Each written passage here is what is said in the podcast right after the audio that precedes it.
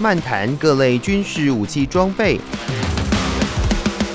掌握热门国防科技新知。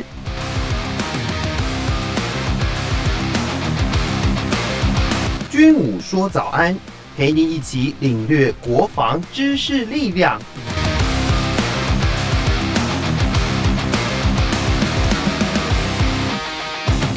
听众朋友，大家好，欢迎收听《军武说早安》，我是景瑜。我们的来宾是《全球防卫杂志》的采访主任陈国铭先生，国铭哥好。主持人好，各位听众大家好。好，首先来跟大家分享的是美国批准对我的军售案。美国国防安全合作署在九月三号一口气宣布三批总价值大约是十一亿美元的对台军售案，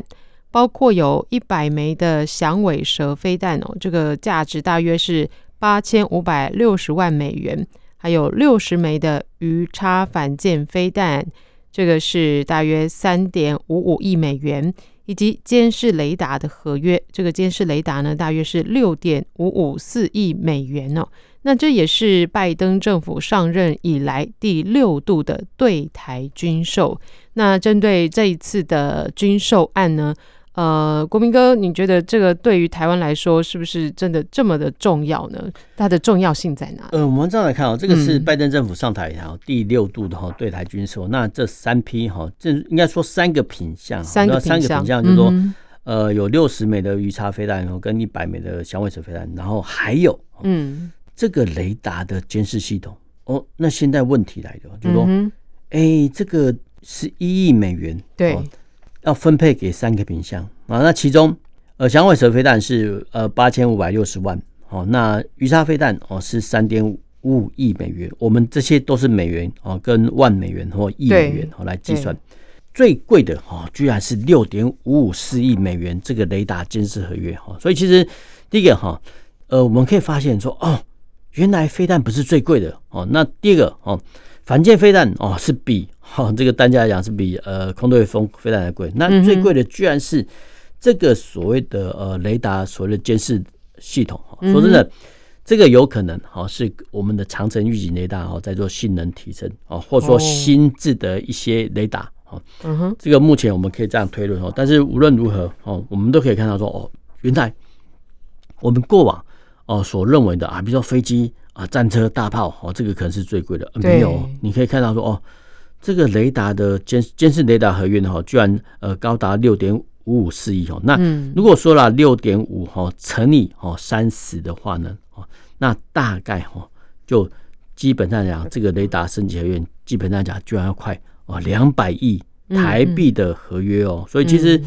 我们可以很难，大家很难想象说，哎。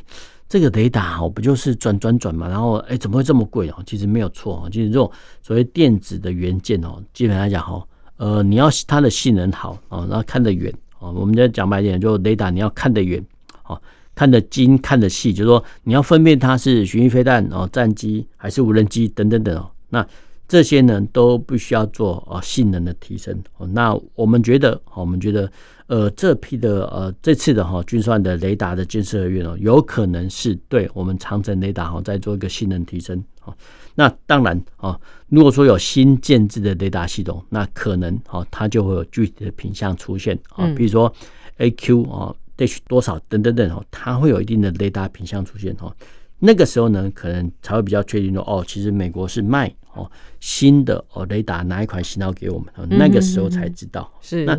我们还是回归到哈这个所谓的飞弹本身。那飞弹本身哦，其实呃这里面哦有所谓的响尾响尾蛇哈，就 AIM 九 X 的飞弹头。那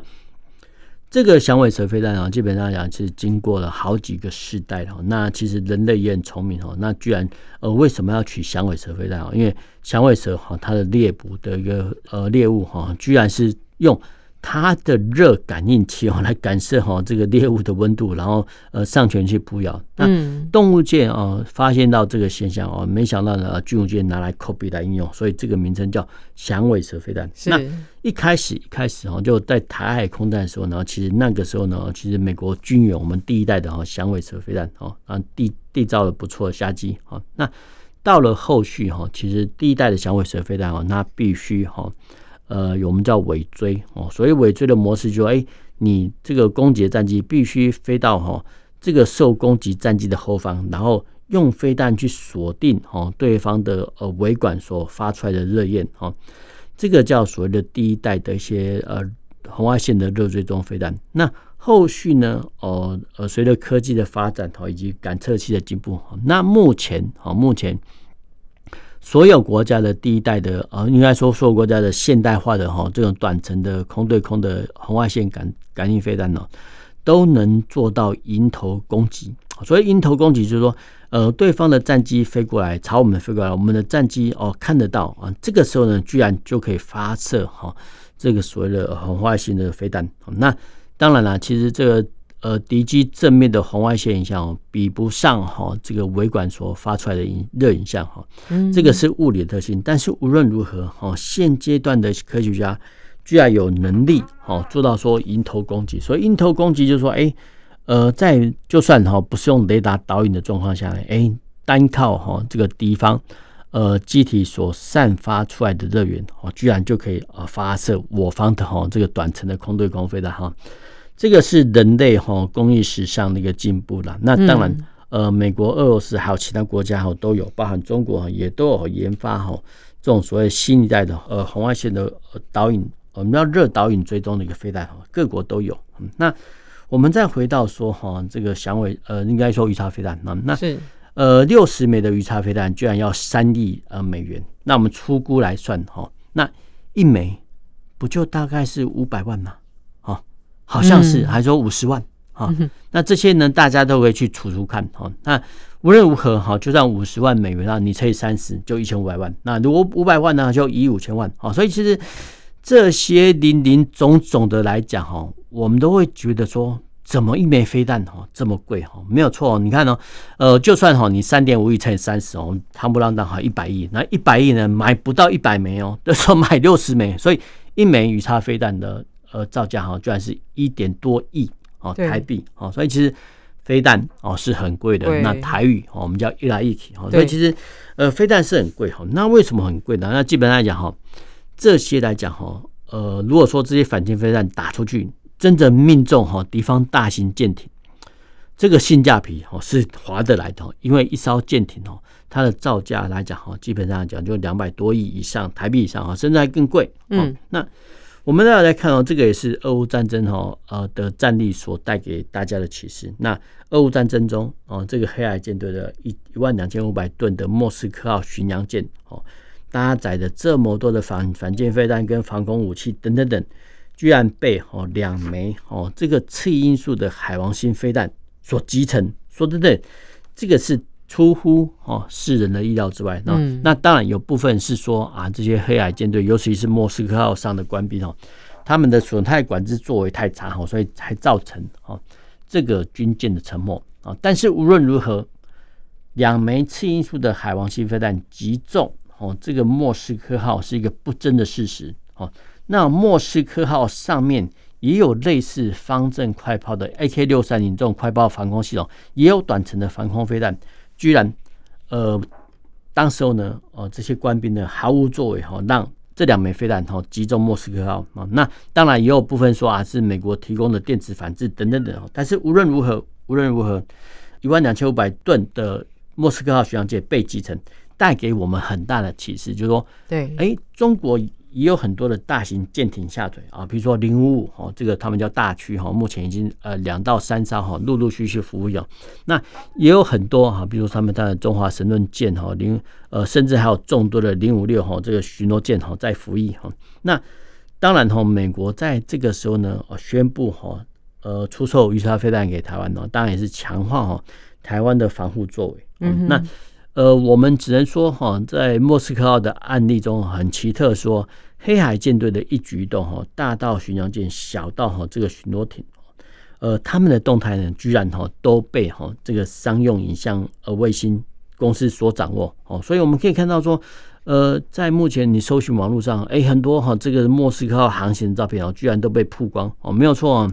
这个都是哦商业影像呃卫星公司哦，提供给哦世人哦，你做参考也好，就说哎哦，原来呃这个黑海舰队动向是怎么样哈，在呃一点时候在哪里，两点时候在哪里哈？那你有的大概的方向跟坐标之后呢，哎，这个时候呢，如果说有暗自反舰飞弹发射的话呢，就会造成哈这个呃莫斯科号上面的官兵哦极大的恐慌哦，因为啊毕竟啊毕竟呃飞弹真的是能击沉哈这个所谓的大型巡洋舰，那。当然了，当然哈，就是说呃，这个是呃商用影像情报卫星公司哦提供给乌克兰使用。那万一战时哎，人家哦，比如说对方呢要跟你 charge 费用的时候呢，啊怎么办呢？又付不出钱呢？所以其实我们讲快一点哈，就是说在正本清源之道哈，就是要发展我们的大型无人机啊，比如说像呃腾云无人机啊，现在现在有二代，嗯，那能不能发展到第三代呢？让自己的腾云的无人机啊上去做跟进的动作？那一旦啊。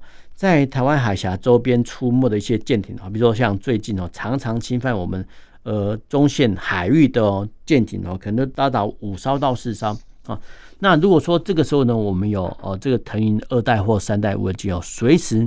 把他们的一举一动哦呃回报到我方，那其实说真的，我们就可以不用担心他的骚扰。那我觉得啦。我觉得这个是呃，美国出售鱼叉飞弹好，然后我们联想到说，我们的腾云无人机要赶快升空啊，做一个战备的动作，一些发想。嗯，没错，因为像中共近期就是一直的运用无人机在我们的外里岛做这些干扰的这些举动，对我们的反制来说，真的是非常的重要哦。那另外比较好奇的是，像刚刚国民哥提到这个呃商业影像卫星，他们的卫星公司是也可以掌握这个相关军舰的一些动态，是没有错。我们可以看到说哈，这些呃商用影像卫星公司，哎、欸，居然把哈这个卫星照片哦，哎、欸，无偿的提供给哈这个呃乌克兰呃政府使用。嗯、那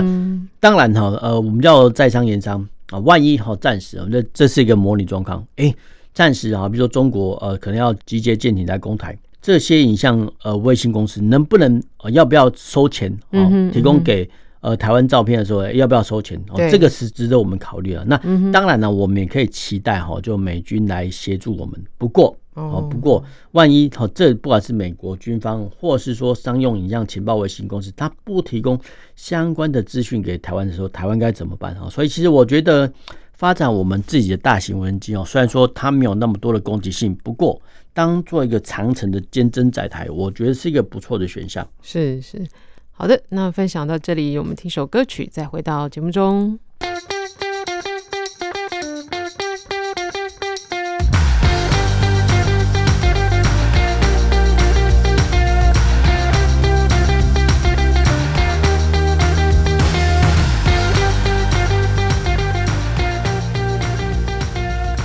到军武说早安，继续跟大家分享的新闻是，德国国防大厂莱茵金属公司在九月二号宣布，跟以色列无人机公司 UVision 的策略联盟，已经在七月份哦，和某个北约会员国签署了秘密合约，要为他们生产人员携带型 Hero Dash 三十的制空攻击弹药。用在提升他们国家的特战部队的战场觉知能力。呃，尽管这个报道哦，并没有公开会员国的身份，还有弹药数量跟合约的总额哦。那根据军文网站的报道哦，意大利国防部曾经在二零二一年的十月份透露，计划要循机密采购法规。来购买 Hero Dash 三十，用以加强特战部队深入敌后作战所需的情搜跟攻击能力。哇，听到这个所谓的 Hero Dash 三十制空攻击弹药，关于这个制空攻击，我就觉得蛮好奇的，请国民哥来跟大家解释一下，这弹药可以制空在空中。到底是什么样的特色呢？呃，我们这样来看哦，这个是所谓的枪炮大厂哦，呃，莱茵金属公司哦，跟呃以色列厂商哈，呃 UVision 公司的合作哦。那呃，我们先讲白一点啊，就是第一个哈，这个叫所谓的成功不必在我，就是说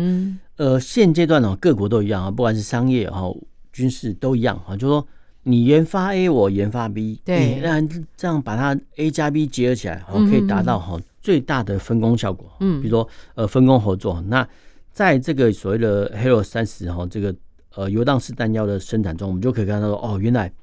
呃蓝金属啊德国啊提供啊这个相关的武器资源，但是呢，由以色列的无人机公司啊做 U B 军啊做呃做一个策略，有没有？哦，换句话说，就是说用以色列的飞机啊无人机啊，当然这无人机，呃，利用德国的弹药哈来做一个结合。哦，说真的，这个可能是达到哈国际上哦分工合作的效果。哦，那。我们要先来讲到哈，这个所谓的游荡式弹药哈，它到底是什么东西啊？那呃，中国大陆哈，这个叫所谓的巡飞弹，哈，所谓巡是巡的巡啊，飞飞哦，巡飞弹或巡弹药，就是说呃，他们的翻译很直白哦，就是说这些所谓的小型的呃弹药呢啊，居然是可以在天空中飞翔啊。当然呃，我们叫滞空滞是滞留滞哦，在天空上停留时间哦，可能是三十到一个小时不等哈。看这个状况啊。那这个状况呢，说真的，大家可能要又颠覆大家的想象哈。那过往好，过往呃，在这次俄乌战争中啊，我们不是看到说，呃，美国呢提供呃乌克兰的弹簧刀啦、凤凰幽灵等等等，好，那这些弹簧刀啊、凤凰幽灵到底是长什么样子？说真的，没有人什么知道。但是透过网球网络，大家可以知道哦，原来这些啊，譬如说弹簧刀呢。呃，它是由哈单兵背负的哈一个类似发射管啊，发射管之后就呃我们叫类似破炮班的哈，就破炮班搭载哈这个所谓的呃比如说八一破炮破炮班，哎搭载哈这个无人机的我们要发射弹簧刀的发射管哦，那居然哦到了定点之后呢，哎架好之后呢，把这个弹簧刀和无人机射出去之后呢，哎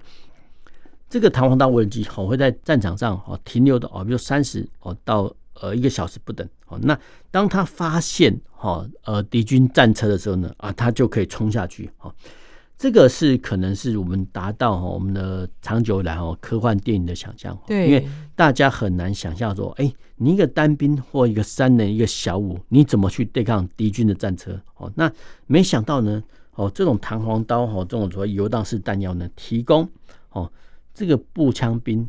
最基础哦，甚至还有。过远距离的反甲能力，这个对步兵来讲哈是一个很大的性能提升啊，因为啊，因为虽然说美国也提供哈乌克兰标枪飞弹哈，但是标枪飞弹射程哦二到四公里哦，比起哦这个游荡式弹药，它的的猎杀范围哦又差了好几倍哦，所以其实。呃，整个哈俄乌战争的局势呢，搞不好哈都是被哈这标枪飞弹，还有哈这种类似弹簧刀这种游荡式弹药打得僵持不下。嗯，换句话来讲说，你俄罗斯的战甲车数量很多没有关系，可是美国或其他西方国家呢源源不绝的提供哦类似弹簧刀的弹药的时候呢，哦其实呃俄罗斯来讲会会比较吃亏哈。那为什么哈会这么好用哈？譬如说。我们之前也讲过，一枚反战车飞弹大概五万。哦，那假设哈游荡式弹药啊，虽然说有人说它很便宜，有人说它很贵哈，我们粗抓哈，就呃一枚哈，呃我们叫一枚好这个弹簧刀啊，十万美元好了。嗯，那一般俄罗斯的主战车大概三百万到四百万美金。但是用十万美金兑哦三百万美金啊，如果能集回来呢，那当然哦这个性价比是很高很高的哈，但是。我们不管是五万或十万，我们可以看到说，哦，原来现阶段的弹药都很贵哦。五万的话就乘以三是，一百五十万台币哦。那十万的话就三百万台币哦。那这个发射出去哦，这个游荡式弹药，那基本上来来讲哦，呃是比较不想回收。那当然有些可以回收哦，有些呃厂商设计到可以有，但基本上来讲是呃我们叫用后即丢哈，因为它原本呢就设计说，哎，发现目标之后就去撞击，那。当然，哦，当然，呃，可以透过很多方式哦，呃，让哦这些游荡式弹药，哎，在没有发现目标的时候，呃，飞回来，哦，不过哈，这些都要经过训练跟改造哈，因为毕竟来讲哈，他们还是杀伤性的武器。那我们回到哈这个所谓游荡式弹药本身，那过往哈过往，呃，我们在无人机兴起的时候，一九八零、一九九零年代的时候，都可以看到说，哎，除了啊，我们看到哈类似这个 MQ 九或 RQ four 这种大型无人机之外呢，啊。还有说我们的锐鸢这种中型无人机之外呢，哎，其实也有超小型的无人机啊，比如说由士兵来投掷啊起飞的，哈，比如说渡鸦哈这种无人机哦，甚至哈这种类似弹簧刀的那种小型的无人机哈。那过往哈这个小型的无人机哈，它主要是担任哈战场禽兽的任务啊。换句话说，可能在双方接战距离的六到七公里之间，哎，攻击的一方呢，先行释放出好这个所谓小型无人机，做什么呢？去先行对敌方的阵地啊、炮阵地啊、步兵的构成做一个侦查，哦，那之后呢，再回传给后方的炮兵哦，把目标哦坐标输入给炮兵，然后炮兵赶快把好这个坐标输入完之后轰击第一轮，哦，不过当敌军发现到我方的小型的无人机的时候，他们会有所警觉。这个时候呢，啊，不管是敌方的步兵或是炮阵地呢，可能又会做转移或掩蔽哦，这个就达不到我们的杀伤效果。那有没有可能哦，发展出一种哦这种小型无人机，然后上面呢携带的一些小型弹药，那碰到哦敌军，然后呢被我军确定说，哎，这个地方都是敌军的时候呢？呃，如果说呢，直接撞击上去，那不是最好的吗？没有错啊，这个就是所谓的游荡式游荡式弹药诞生的契机。嗯，换句话来讲呢，呃，他们叫所谓的呃侦查跟攻击。哦，那我这边特别强调，呃，侦查 dash 攻击哦，就是要呼应，好，就是说大家呢不要再用查打一体哦这个名词，因为所谓查是侦查的查，打是打劫打，就。查打一体这种无人机，那基本上来讲是沿用哈中国大陆的说法哦。那基本上来讲，我们会呃多一点资源叫侦查，然后 dash 攻击型的无人机哦。为什么我们要这么啰嗦哈？因为这个还是呃有所区别的哈。那呃我们不要在哈呃日常的用语中哈被潜移默化的哈呃被中国大陆哈所沿用哈。那不然的话。呃，中国大陆讲核子反应堆，那我们还要讲核子反应堆呢，还是讲核子反应炉啊？我们是要讲飞弹呢，还是要讲导弹啊？所以其实我觉得有部分的话，还是要必须哦多一点哦啰嗦的状况下来呃以别哈两国的区别好，那这个是题外话了。那最后面我们讲到说哈，在俄乌战争中哦，我们看到说一大批的这俄罗斯的装甲中队哈战车都被哈这个。呃，无人机哦，配合弹簧刀哈，这个小型无人机来所击毁。那有没有可能哈，在未来的战争中啊，这些主力战车哦，因为可能过大过笨重，而丧失他们的战场效益哦，因为反正呃，战车的顶部哦，装甲比较薄弱，然后一旦被呃这种弹簧刀哦，或是说呃呃以色列新的黑洛三十这种无人机发现的时候呢，那基本上来讲哈，被攻击的时候呢。呃，这批战甲车呢是没有战场生存性的，因为哈，呃，弹药量说真的会越来越大哈，然后呢，呃，就算哈没有办法击毁主战车，也能击伤哦这个主战车，让它不能发挥效用哦。所以其实这个对我们的海岛防御来讲是非常非常有用的哈，因为台湾地区哦，说的城镇地带蛮多的哈，那步兵哦。不管是机步或装步哈，携带哈这种小型的哈这种所谓自杀的呃游荡式弹药哈，那一旦哈在前方前缘哈，不管是六公里或八公里，呃发现敌军战甲车集结的时候呢，这个时候呢就可以呃发射哈这种所谓的黑洛三十或是说呃弹簧刀这种系列的无人机，然后前去攻击对方，达成哦击毁主战车的目标哈。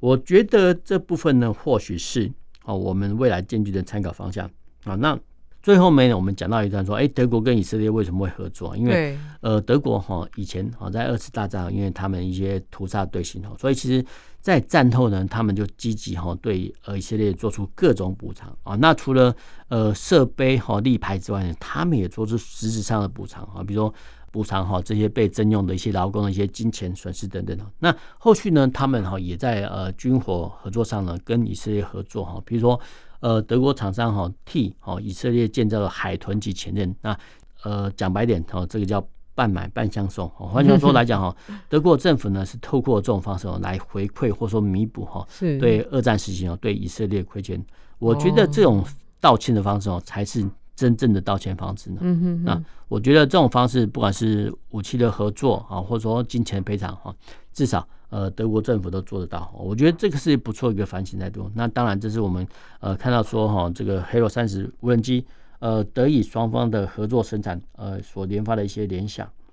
哎、欸，那我们国家其实也都没有这种制空的这种游荡式弹药嘛？我们国家是没有、呃。我们要这样来说啊，目前呢、喔，世界各国研发哈、喔、这个无人机，不管是大型或中小型，这个大家都不是问题。问题是在重点是在它的搭载的软体。所以软体之后，它可能是感测器，或者说雷达、红外线哈这些感测器装热影像仪哈，这些感测器搭载上去之后呢，哎、欸，能不能运用？哦，这个是一个很大的问题。哦，那回到游荡式弹药哈，那。我们发展这种小型无人机固然不是问题，机体都不是问题，但是你要把它这些小型的炸弹，我们讲白点，小型的炸弹装配到这个小型无人机，然后去攻击无人机，是就必须要做一个防范，说，哎，万一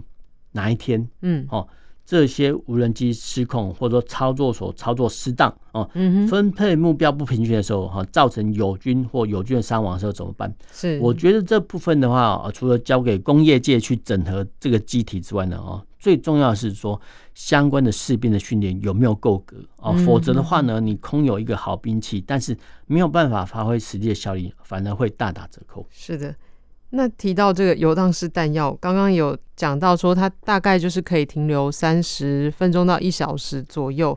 所以它必须要有设计到这个可以自行回，如果说时间到了，自行回归到原发射状态，原发射状态，然后、嗯、呃再回到原我们要归航到哈发射地点之外呢，还要确保说，哎、欸，它上面的弹药呃是处于不被炸的状态下哦，以测安全哦。所以其实这部分的来讲都。必须哈经过呃兵工单位，还有说呃航太业界哦他们的紧密结合啊，因为你设计出来哈这个无人机说那不是问题哦，但是你要把感测器或者说弹药挂上去，然后又不会伤害到己方，嗯，这个就是一个很大的工艺水准跟协调。嗯，没错。好的，那我们今天军武说早安就跟大家分享到这里，谢谢国民哥的分享，我们下周同一时间再见，拜拜。拜拜。